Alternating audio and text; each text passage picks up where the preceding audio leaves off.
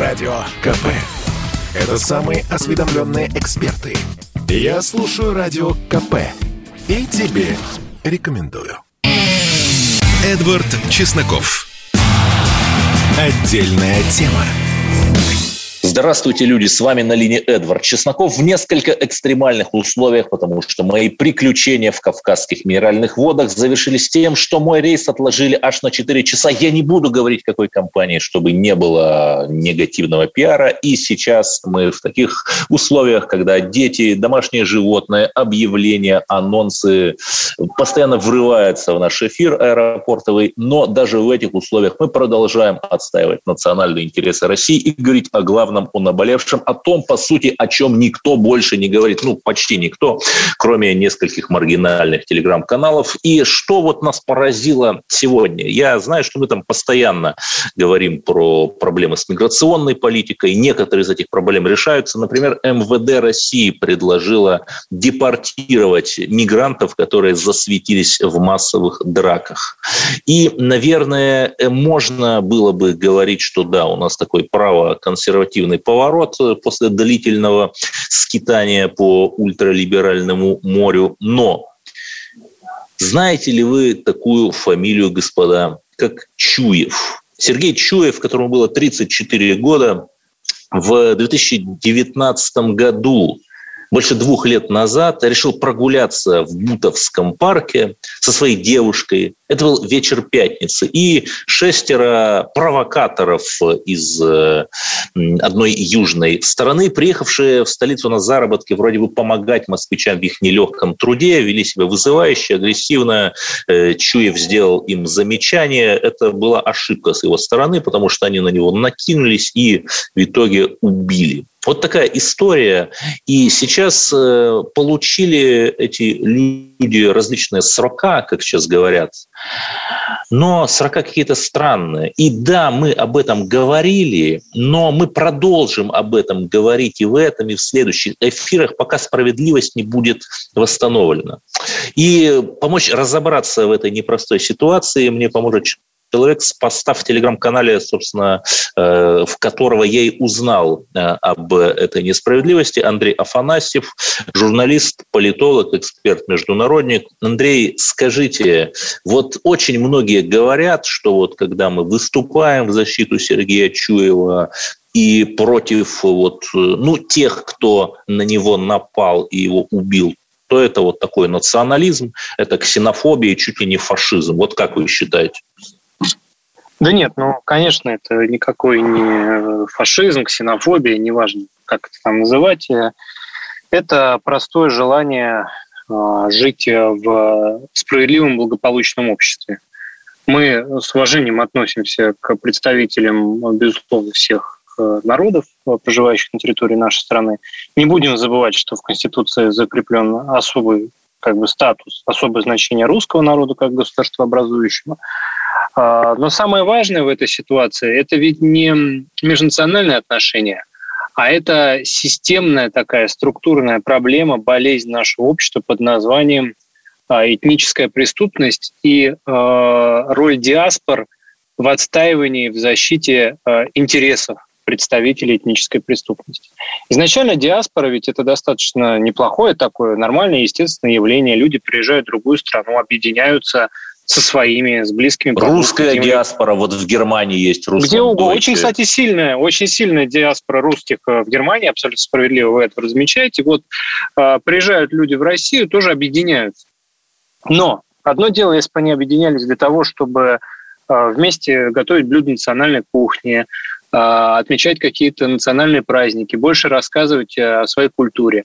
А зачастую и я сейчас говорю не столько и не только про эпизод э, вокруг убийства Сергея Чуева, сколько про ситуацию в целом. Диаспоральные структуры работают на то, чтобы всеми правдами и неправдами, очень часто через коррупционные или какие-то иные схемы, вытаскивать своих из сложных жизненных ситуаций.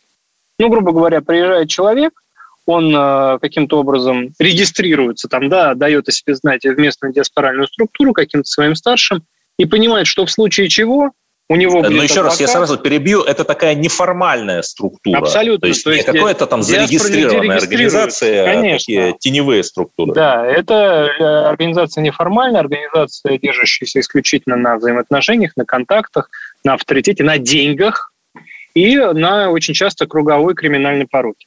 Потому что ни для кого не секрет, что именно э, такого рода объединения людей диаспоральные очень часто являются питательной средой для криминала у нас в стране. Так вот это и происходит. Люди э, понимают, что за ними, в случае чего, стоит вот эта неформальная, но очень мощная диаспоральная структура, у которой есть и свои журналисты, и свои адвокаты, и свои завязки в правоохранительных органах, и на депутатов, на каких надо, они выйдут, если что. Да, мне а сразу другой вспоминается стороны... адвокат Пашаев, который выступил да? хорошим посадочным модулем для Ефремова, хотя мы, конечно, ни в коей мере не разжигаем против Пашаева. Ну, там уже против него разжигать-то что, уже все разожжено, что только можно, по-моему. А, другой вопрос. Другой вопрос в том, что как раз местные люди, которые выросли, родились в России, а, они зачастую не обладают такими диаспоральными связями потому что общество так устроено у нас сегодня, к сожалению, наверное. И э, в результате, когда происходит конфликт между приезжим и русским, или приезжим и там татарином даже, то э, человек, с одной стороны, э, оказывается подпитываемым диаспоральными структурами, а с другой стороны, человек остается наедине вот с этой коррупционной схемой и с абсолютно такой обезличенной, ничем не интересующейся системой. Она интересуется только тем, как поскорее бы от нее все отстали. Вот это и происходит. И э, история, когда шесть негодяев, я другого слова даже не могу найти, э, забивают человека до смерти и топят его в пруду, и потом, как ни в чем не бывало, продолжают жарить шашлык, приставать к окружающим, вести себя в высшей степени некультурно – а потом получают за это 4 года, там кто-то один получил, по-моему, 7 лет, и это все общего режима, и уйдут, а выйдут они по УДО через годика 2-3. Убийцы, я еще раз повторяю, убийцы, люди отняли молодую жизнь здорового мужчины. Вот это, конечно, безобразие, это страшно. Поэтому тут речь не о том, что мы не любим какие-то национальности. Мы любим все национальности, но мы очень не любим убийц, убивающих э, наших братьев и сестер здесь в России. Вот их мы очень не любим. И с ними мы будем бороться. Ситуация с Сергеем Чуевым, э, она очень показательна еще по одной простой причине. Я помню, когда это все произошло, лето 2019 года, очень много ярких событий. Убийство Никиты Белянкина э, в Путилково – Чемодановка и убийство Сергея, все это произошло да с и разницей... Иван Голунов тогда тоже был. Да, все там, это произошло с разницей в неделю-полторы. В неделю-полторы это все произошло, вот эти все события. Но почему э, в Чемодановке участники погрома, э, представители цыганского сообщества, получили реальные сроки, и их там 28 человек, почему все э, фигуранты, кроме одного, который там играл второстепенную роль э, в деле убийства, Никита Белянкин, тоже сейчас э, находится под стражей, идет суд, и убийца его задержан, и суд идет очень давно уже, видите, два года. И, судя по всему, продолжится пока заседание в закрытом режиме, но он идет. И вряд ли там будет два или три года. Почему э, в случае с Сергеем Чуевым э, получилась вот такая некрасивая ситуация? Почему э, убийцы получили по 4 года? Потому что было недостаточное освещение в средствах массовой информации, в блогах, в общественном пространстве, потому что и по моей информации... Да, и это, в общем, ответ на вопрос, почему мы об этом говорим мы из Конечно. эфира в эфир.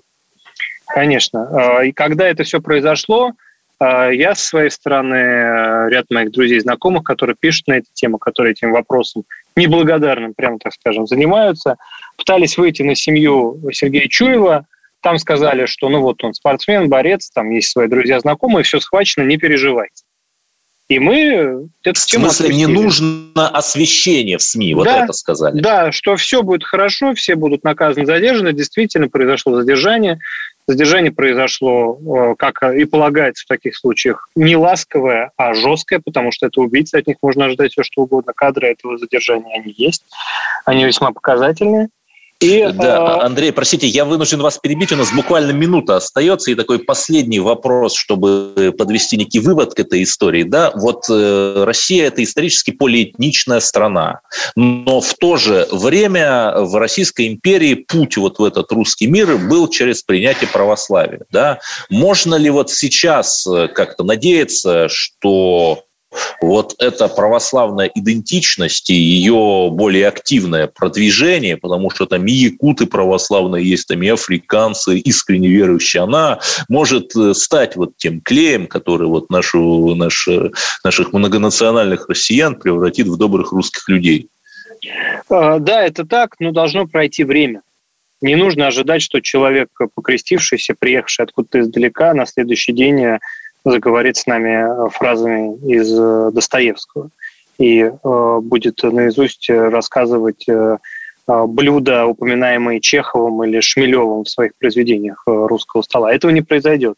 Но Э, Безусловно. Да, 10 дух, секунд, Андрей. Дух определяет все, и начинать нужно именно с этого. А потом уже будет все остальное. Спасибо. С нами был публицист, журналист, русский консерватор Андрей Афанасьев. Мы обсуждали несправедливый приговор убийцам Сергея Чуева. Оставайтесь с нами, потому что в следующем блоке мы поговорим об украинском беспределе. Радио КП.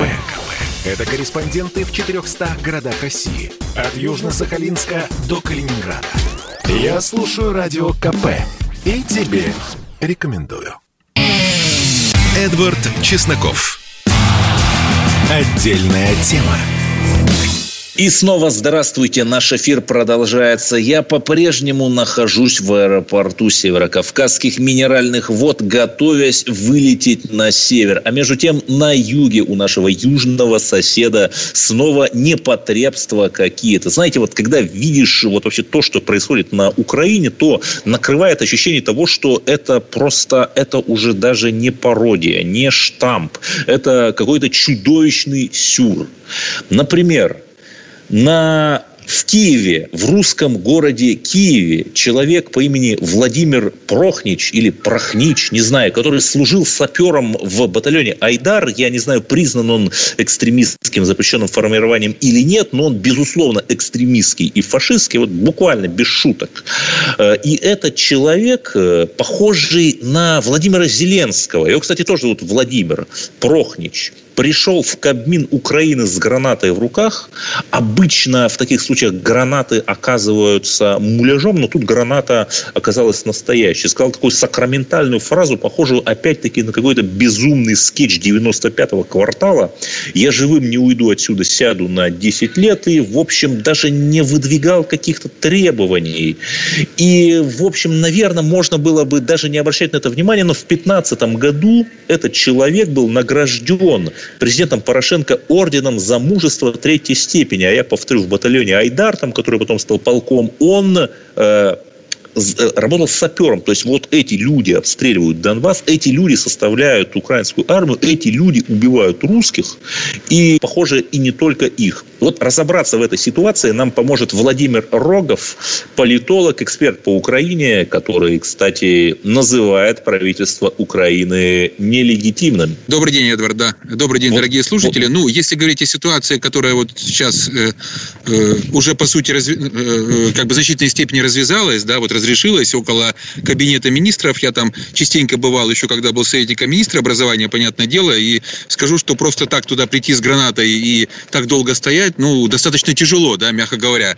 То есть есть государственная служба охраны, есть э, СБУ, есть э, полиция и масса всего остального. И здесь надо понимать, что вот этот вооруженный воин света с гранатой, это, это не э, просто причина, да, э, э демонтажа остатков украинской государственности, какого-то порядка, каких-то вменяемых вещей, А это надо рассматривать прежде всего как э, информационный шум, как попытку отвлечь внимание людей от того, что происходит на самом деле. Обратите внимание, что подобные войны света, да, вот всевозможные там боевики Айдара, Азова, кого-то еще и так далее, появляются в тот момент, когда у официальных киевских властей, так называемых, возникают какие-то большие проблемы. Как только эти проблемы возникают, сразу, как черт из табакерки, выпрыгивает какой-нибудь воин света с гранатой.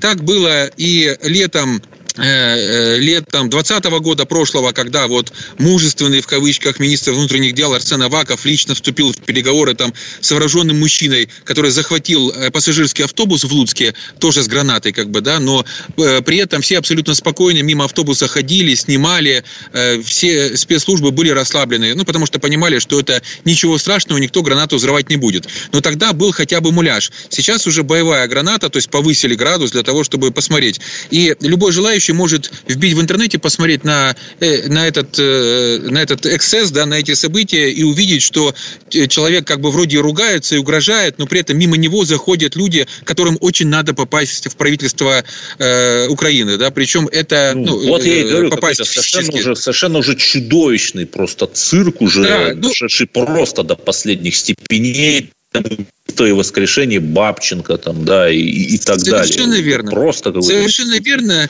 Здесь, понимаете, что происходит? Здесь у сценаристов 95-го квартала уже как бы нет вот того творческого подъема, который у них был, когда они там снимали всевозможные юмористические шоу, сериалы и прочие вещи. Основная проблема сегодняшнего вот этого воина света, в кавычках с гранатой, заключается в том, что именно сегодня намечено заседание Высшего антикоррупционного суда по избранию меры пресечения для экс-судьи Чауса. Я напомню, это судья-коррупционер, у которого нашли там просто колоссальные суммы денег еще во времена э, Порошенко. Э, затем он чудным образом исчез, потом появился в Молдавии. В Молдавии просил политическое убежище, ему не дали. Да, при этом Даже в время... Молдавии, это, простите меня, перебью немножко, там адский ландромат, то есть перекачка миллиардов долларов через решение липовых молдавских судов, просто чтобы для понимания, куда Безусловно. человек пришел. Безусловно, это, это старая связка двух господ Порошенко и Плохотнюка, да, вот такого теневого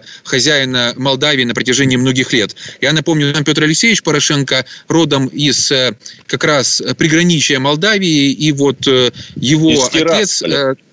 Да, да, да, да, да. Ну, из Приднестровской Молдавской Республики, да. Как бы, и вот, собственно говоря, первые, первые капиталы семьей Порошенко э, были заработаны именно на э, не совсем чистых схемах, э, связанных в том числе и с э, украинско-молдавской границей. Так вот, по поводу судьи Чауса, он был вовлечен в массу коррупционных схем господина Порошенко, и поэтому э, при, при содействии Порошенко украинские спецслужбы вывезли Чауса в Молдавию, чтобы он не смог давать показания американским спецслужбам спецслужбам, легализованным через украинские. Я напомню, что на Украине есть такое Национальное антикоррупционное бюро Украины, да, да, которое подчиня... как раз подчиняется только США.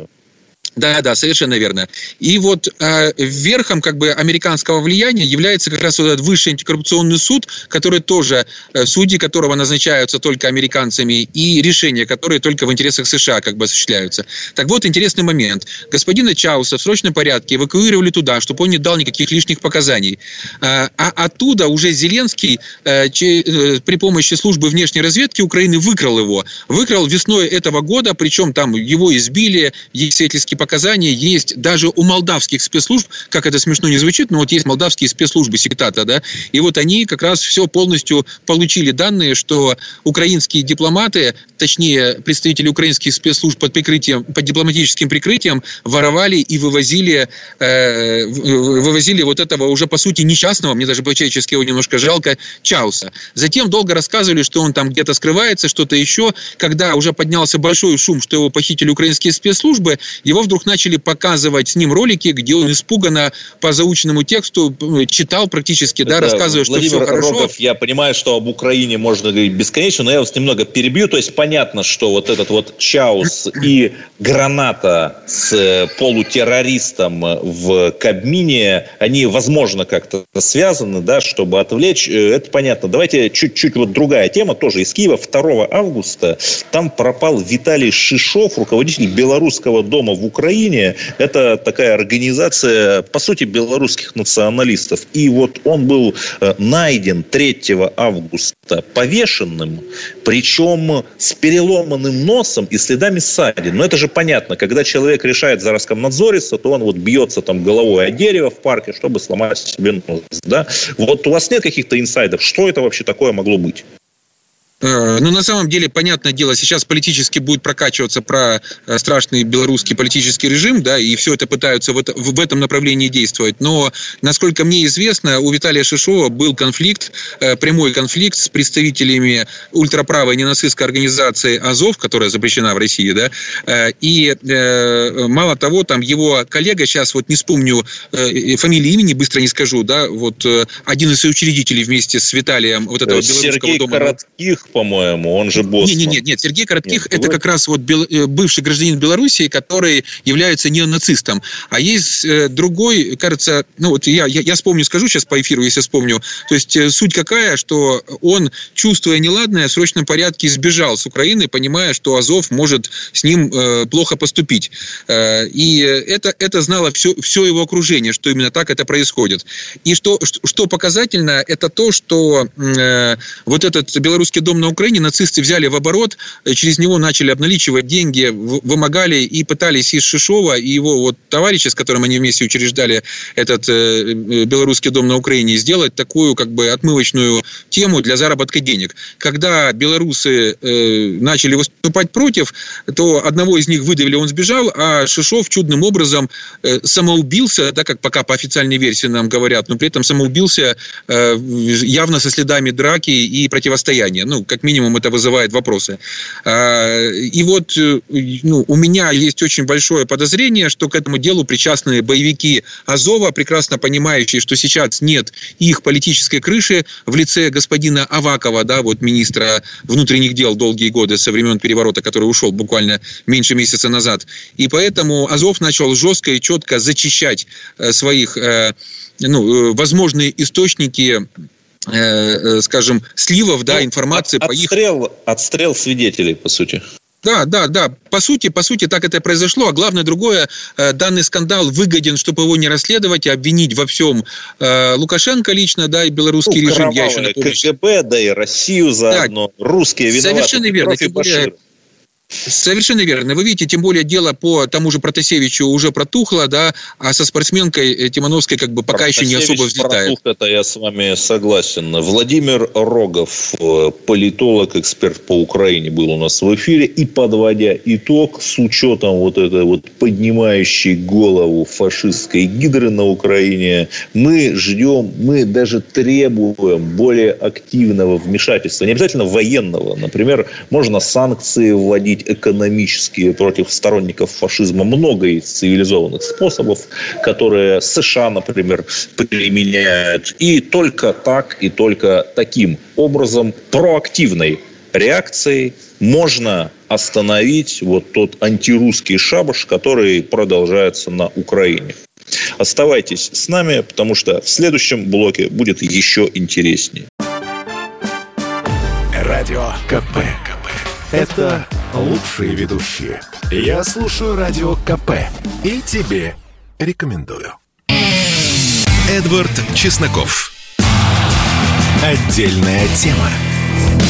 И наш эфир продолжается. Давайте поговорим о Китае. Почему мы вдруг о нем говорим? Потому что, во-первых, 50 лет, а мы любим юбилей, 50 лет знаменитому маневру Генри Киссинджера, когда он тайно летом 71 года слетал в Китай, встретился там с высшим руководством, договорился о том, чтобы Китай окончательно вышел из соцлагеря и, по сути, помирился с Западом, то есть создал такую дугу против СССР, и в Китай благодаря этому, благодаря этому маневру Киссинджера потекли деньги, инвестиции, и сейчас он стал второй экономикой мира, то есть можно, по сути, сказать, что американцы выстрелили себе в ногу, но не думаю, что Киссинджер тогда 50 лет назад об этом думал, хотя у него самого можно спросить, ему 98 лет, дедушка вполне себе в силе ездит на международные форумы, но я на самом деле не про Киссинджера, а про то, что в газете Global Times Чтобы вы понимали, это такая китайская газета «Правда», которая на английском языке, чтобы никто не заморачивался над тем, как правильно переводить иероглифы, пишет, по сути, официальную э, позицию, ну, если не самой партии правительства, то как бы ряда влиятельных таких патриотических, скажем так, антиглобалистских кругов внутри нее. По крайней мере, наезды там, например, на США там очень серьезные. И вот э, совершенно неожиданный такой, я почитываю Global Times, там о России обычно пишут мало и неинтересно, но там пишут, что Россия и Китай должны кое-что объяснить США, сказать США, что те не должны больше вмешиваться в дела других стран, всячески превозносятся там российско-китайские учения, взаимодействие 2021 с участием около 10 тысяч человек, которые в середине августа пройдут. Вот давайте подумаем, что это. То есть мы-то все как-то ждали, что вот Китай к нам повернется, пойдут инвестиции. Последние 7 лет да, уже 7 лет этого не было. И тут вдруг может, это уже Китай разворачивается на запад, в смысле на север, к России. Разобраться в этом нам поможет э, востоковед, исполняющий обязанности директора Института Дальнего Востока Алексей Маслов. Алексей Александрович, здравствуйте. Ну вот как вы оцените всю эту ситуацию, которую я обрисовал? Я проехал. А, да, здравствуйте.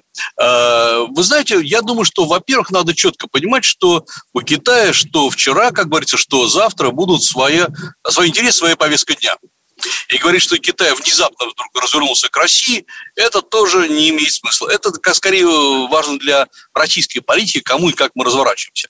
Дело в том, что практически на протяжении всех лет, ну, вплоть до прошлого года, Китай абсолютно точно был уверен, что э, мир к нему благожелателен, что все происходит нормально. И самое главное, что в конце концов США лишь запугивают Китай какими-то санкциями, а речь идет просто о простом экономическом противостоянии. Надо просто сесть, договориться, договориться о объемах торговли, и все вернется на круги своя. Ну вот, наконец, на мой взгляд, Китай убедился том, что э, действительно э, у США значительно более далеко идущие планы. Речь идет о торможении, если не сказать о торпедировании вообще э, развития Китая. Прежде всего, не выпускать Китай из региона, не выпускать китайские технологии. А ведь на это за, завязана вся китайская модель развития, на усиление экспортного высокотехнологичного потенциала. Я немного вмешаюсь. А как конкретно-то они могут вот торпедировать и перебить? То есть какие конкретно реальные санкции, которые там США за последние там 7 лет, э, когда тоже началось противостояние в Китае, могут ввести? Во-первых, очень много уже введено. И э, введено, например, это э, запрет на поставку э, микрочипов в Китай. Китай не может сам себя целиком обеспечить микрочипами. И речь идет о том, что Китай может обеспечивать себя в лучшем случае на 70%. Это значит, что очень многие китайские технологии, в том числе и суперкомпьютеры, грубо говоря, не заработают. Во-вторых, э, китайскую продукцию таких крупных компаний, как Huawei, ZTE и других э, технологических гигантов просто не выпускают за пределы Китая, и Китай вынужден так или иначе мириться с этим, потому что, хотя э, это должно было принести довольно много денег в китайскую копилку, причем не только за счет продажи, как многие считают, телефонов или каких-то э, компьютеров, но прежде всего э, за счет продажи э, самой по себе системы, вот пакетов систем.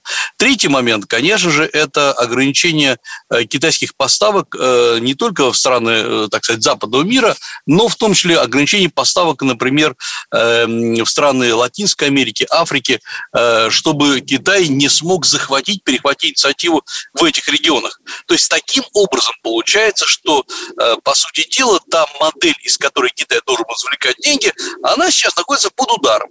Э, да, и, но э, меры, меры это действительно убойные, да, даже если их просто анонсируют, а не введут. Но тут возникает вопрос, ведь Америка столь же истово сражается с Россией, но столь же жесткие меры не вводятся. То есть, да, санкции есть, но как бы они вполне переносимы. А потому что абсолютно разные позиции. Э, Россия не угрожает миру своими новыми технологиями, как говорится, не угрожает технологическому лидерству ни США, ни Китай, но потому что там у нас не, не так все это развито. Э, в то время как Китай как раз угрожает. Китай угрожает позиции да, я США. С вами согласен. Наши ракетные гиперзвуковые двигатели на новых физических принципах – это орудия мира. Они никому не угрожают. Продолжайте. А, э, нет, мы сейчас не про ракеты. Это абсолютно отдельная история, отдельная величина в переговорном процессе. Э, мы сейчас говорим формально об абсолютно гражданских технологиях, э, которые Китай э, активно и как бы безобидно э, по схожей цене предлагает всему миру. Э, и вот э, Китай сам развивает свои ракеты там, э, серии Дунфен, это, и в том числе гиперзвуковые, это отдельная история. Вот самое главное сейчас не выпустить Китай из его региона и не дать Китаю перестроиться на высокотехнологичные рельсы. И Китай внезапно, не внезапно, в течение вот последнего года, понимая, что это долгосрочная, долгоиграющая политика со стороны США, и самое главное, многие страны поддерживают эту политику. Э, причем не только такие традиционные проамериканские страны, типа, например, э, Великобритании или Японии, но, например, э, Австралия, Новая Зеландия, а также ряд стран, например, Восточной Европы, Чехия, например, и так далее. Вот в этот момент оказывается, что Китай внезапно остается без эм, своего контура, без своего макроэкономического региона. И здесь понадобилась Россия, как раз э, внезапно произошло то, о чем Россия постоянно говорила. На мой взгляд, ничего здесь нового не произошло. И Россия тогда говорила, что, ребята, все, что сейчас происходит против вас, уже происходило против России. Это уже было. Э, просто вот против вас сейчас предпринимаются те же самые меры, просто в более глубокой, в более жесткой, что ли, ситуации. Э, вот. Поэтому говорить о том, что э, Китай по, по каким-то причинам э, вдруг э, страдает больше, чем Россия, это неправильно. Китай в данном случае оказался под тем же самым ударом, что и э, Россия э, с 2014 года. Хорошо, но, как известно, нет э, общего лучшего клея для Союза, нежели общая беда и общий враг. Вот возможно ли все-таки сближение, какие-то конкретные проекты, ну там, я не знаю, формализация военного союза между Россией и Китаем, например? А, значит, ну, во-первых, э, я не думаю, что в ближайшее время, в обозримом будущем, будет заключен какой-то именно военный союз, как мы это понимаем вот как, как НАТО, как многие другие союзы, э, когда обе стороны берут на себя и на союзнические обязательства по защите территории друг друга. Простите, я напомню, что Китай окружен со всех сторон конфликтами. Он э, окружен конфликтом с Индией, с Японией, с э, Тайва... конфликт в Тайваньском проливе, э, конфликт в регионе Южного Китайского моря. У России нет такого числа пограничных конфликтов, хотя у нас тоже ситуация непростая, но такого числа нет. И, и любой этот, один из любых таких конфликтов может вылиться в общем в локальную войну. И, и в этом плане э, брать на себя союзнические обязательства, наверное, было бы неправильно. Точно так же, как Китай, кстати говоря, не хочет создавать именно фиксированного военного союза с Россией, хотя об этом часто говорят, э, потому что Китай все время все-таки хочет быть над союзами, над э, различными альянсами. И не случайно Россия и Китай выработали такую красивую формулу, что военные союзы – это дань прошлого. Э, в то время как сегодня отношения военные, в том числе, могут строиться и вне создания отдельных военных союзов. Да, а еще российско-китайские отношения носят характер всеобъемлющего взаимодействия и стратегического партнерства. Прекрасная, конечно, формула, но которая, в которой просто остается словами, по сути. А, понимаете, потому что мы сотрудничаем с очень сложной державой со сложной страной. Э, Китай, еще раз говорю, это не страна западного мира, с которыми Россия традиционно привыкла сотрудничать. Это не страна даже того Э, азиатского мира, э, где Россия тоже чувствовала себя так очень уютно и спокойно, ну, потому что эти страны экономически и по военной мощи были заметно слабее России. Мы сотрудничаем с гипермонстром, по сути дела, у которого огромные амбиции. И да, иногда Алексей нам... При... полминуты да. остается. Да, и именно поэтому, да, нам приходится очень грамотно формулировать наши мысли. Я вообще думаю, что вот э, те, те публикации, которые сейчас идут по поводу того, как э, Китаю надо сотрудничать с Россией, это, по сути дела, э, э, как раз скорее призыв Китая о том, что давайте делать наши отношения более реалистичными. Это то, о чем говорила Россия еще там 10-15 лет назад. Да, статьи в жанре размещалова, оказывается, появляются даже в китайской газете Global Times. С нами был Алексей Маслов, и директор Института Дальнего Востока РАН. И самое главное, друзья, прежде чем мы перейдем к следующему блоку, помните, национальные интересы России превыше всего, и союз э, ни с кем, с любой страной не должен стоять выше этих национальных интересов. Оставайтесь с нами, потому что в следующем блоке мы поговорим, угадайте, про что? Про Грузию. Радио КП. Это самые оперативные новости. Я слушаю Радио КП и тебе рекомендую. Эдвард Чесноков. Отдельная тема. Эфир продолжается, и мы поговорим о Грузии, как мы и обещали, потому что, оказывается, грузины тоже разные. Вот некоторые наши даже ура-патриоты говорят, что вот, мол, там все враги. Ну, может быть, да. Но, например, партия Альянс патриотов Грузии э, призвала нормализовать российско-грузинские отношения и выразила готовность приехать в Москву и встретиться с российскими политиками. Да, наверное, эта новость хорошая, потому что Альянс патриотов Грузии это партия парламентская, не какая-то маргинальная сила, но, с другой стороны, эта новость достаточно ничтожна, потому что эта партия сейчас имеет аж 4 места из 150 депутатов, или примерно 3% голосов она набрала на предыдущих выборах.